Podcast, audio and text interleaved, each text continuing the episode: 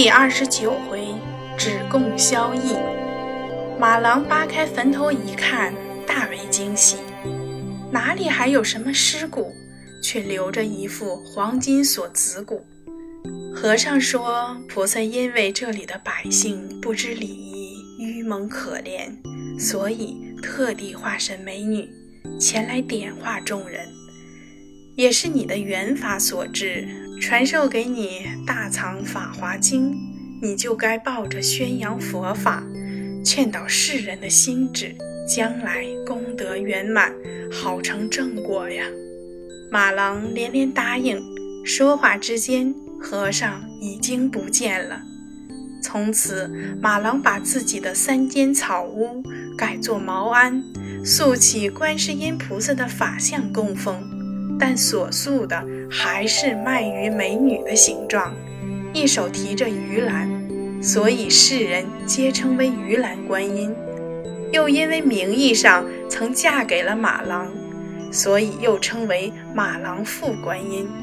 菩萨在点化了马郎之后，一路沿着海行走。有一天来到一个地方，看到一股怨气冲天，聚结不散。菩萨就动了慈悲心肠，化身一个行脚的僧人，到民间去寻访究竟。原来此地名叫宁波，是东海海口的通航重地，这里出产丰富，尤其是海洋珍味居多，百姓富足，家家安居乐业。又正逢开明盛世，本来没有什么疾苦的。可是最近几年来，为了一件贡品，闹得城中鸡犬不宁，民怨沸腾起来。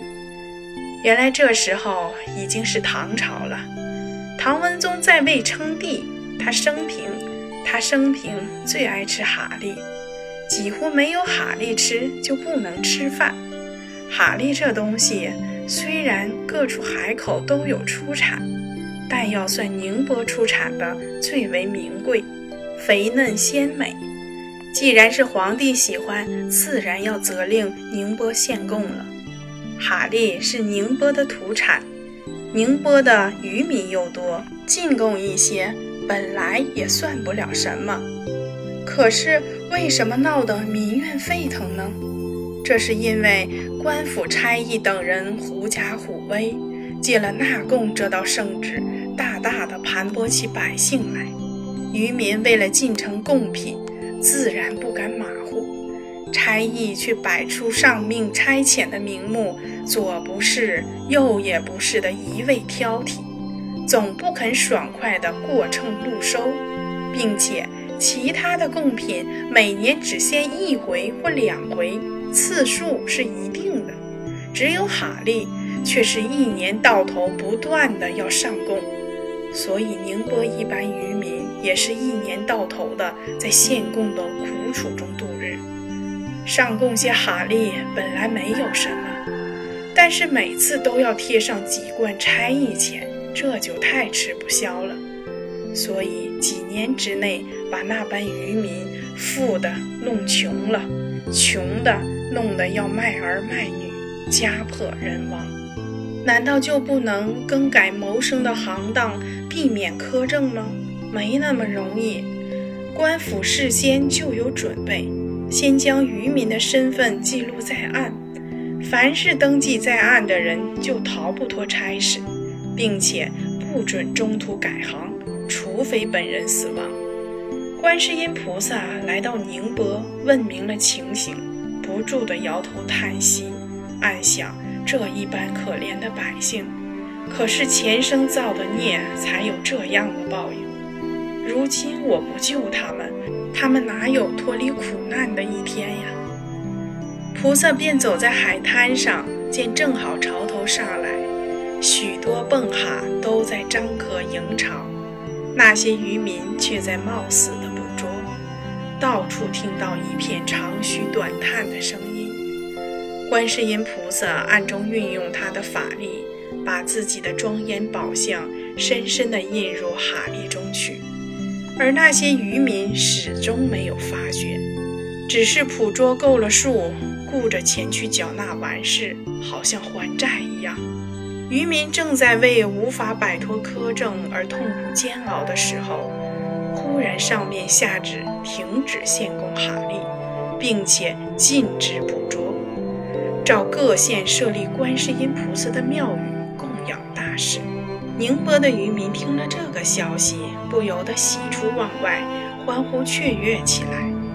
但怎么忽然有这样一道圣旨下来？大家还是猜测不透。后来几经打听，才知道原来多亏观世音菩萨暗中相助，因此受恩惠的人自然免不了皈依莲台了。原来那一批哈利进贡入宫之后，御厨见十分新鲜，就从里边挑选了几个肥大的，准备做羹奉膳。不料第一个一抛，就觉得坚如金石，再也抛不开。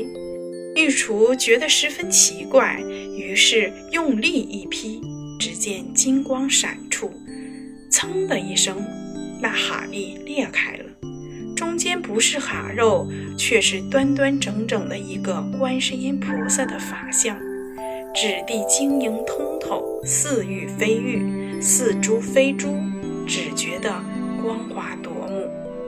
玉竹见了，十分惊讶，也不敢隐瞒。便拿去奏明圣上，文宗也十分惊愕，便命用金饰弹劾储藏起来，一片下旨免供哈利了。文宗因此醒悟，以后不再吃哈利，并命令全天下的寺庙都要另外开辟一殿供养观世音菩萨，因为这一次的观世音菩萨法像出现在哈利中，所以世人。都称他为哈利观音。观世音菩萨自从解救了渔民献供的痛苦后，便一路去往山东登州府。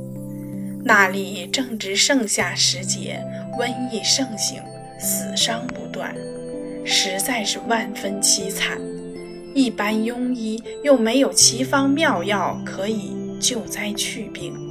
菩萨知道这种病正是因为正气亏耗，被外所侵袭所致，只有藿香可以治疗，便进山采药，变为一个卖药的老头儿，肩背药囊在集市上卖药。那边的百姓一开始见了这个外来的人，没有一个敢尝试吃他的药。后来有一般贫苦无钱的人。听说他肯施诊给药，渐渐有人来求治了。果然是药到病除，大家这才注意到他，纷纷前来求治。在两三个月的时间里，不知道救活了多少生灵。直到疫气全消，菩萨才显化宝相给智林寺幽檀禅师，传授他藿香治疫的灵方。后来。幽檀禅师向大家宣传了之后，大家才知道是菩萨慈悲，于是，一般受恩惠的人各自捐钱建起了观音庵，塑起了观音菩萨的法像，虔诚地供养起来。但是，所塑的法像手中不是捧着杨柳净瓶，却是捻着一颗药草。这就是世人称道的施药观音。后世病人在危急没有办法的时候，往往到观音堂去求签问药，实在也是渊源于此呀。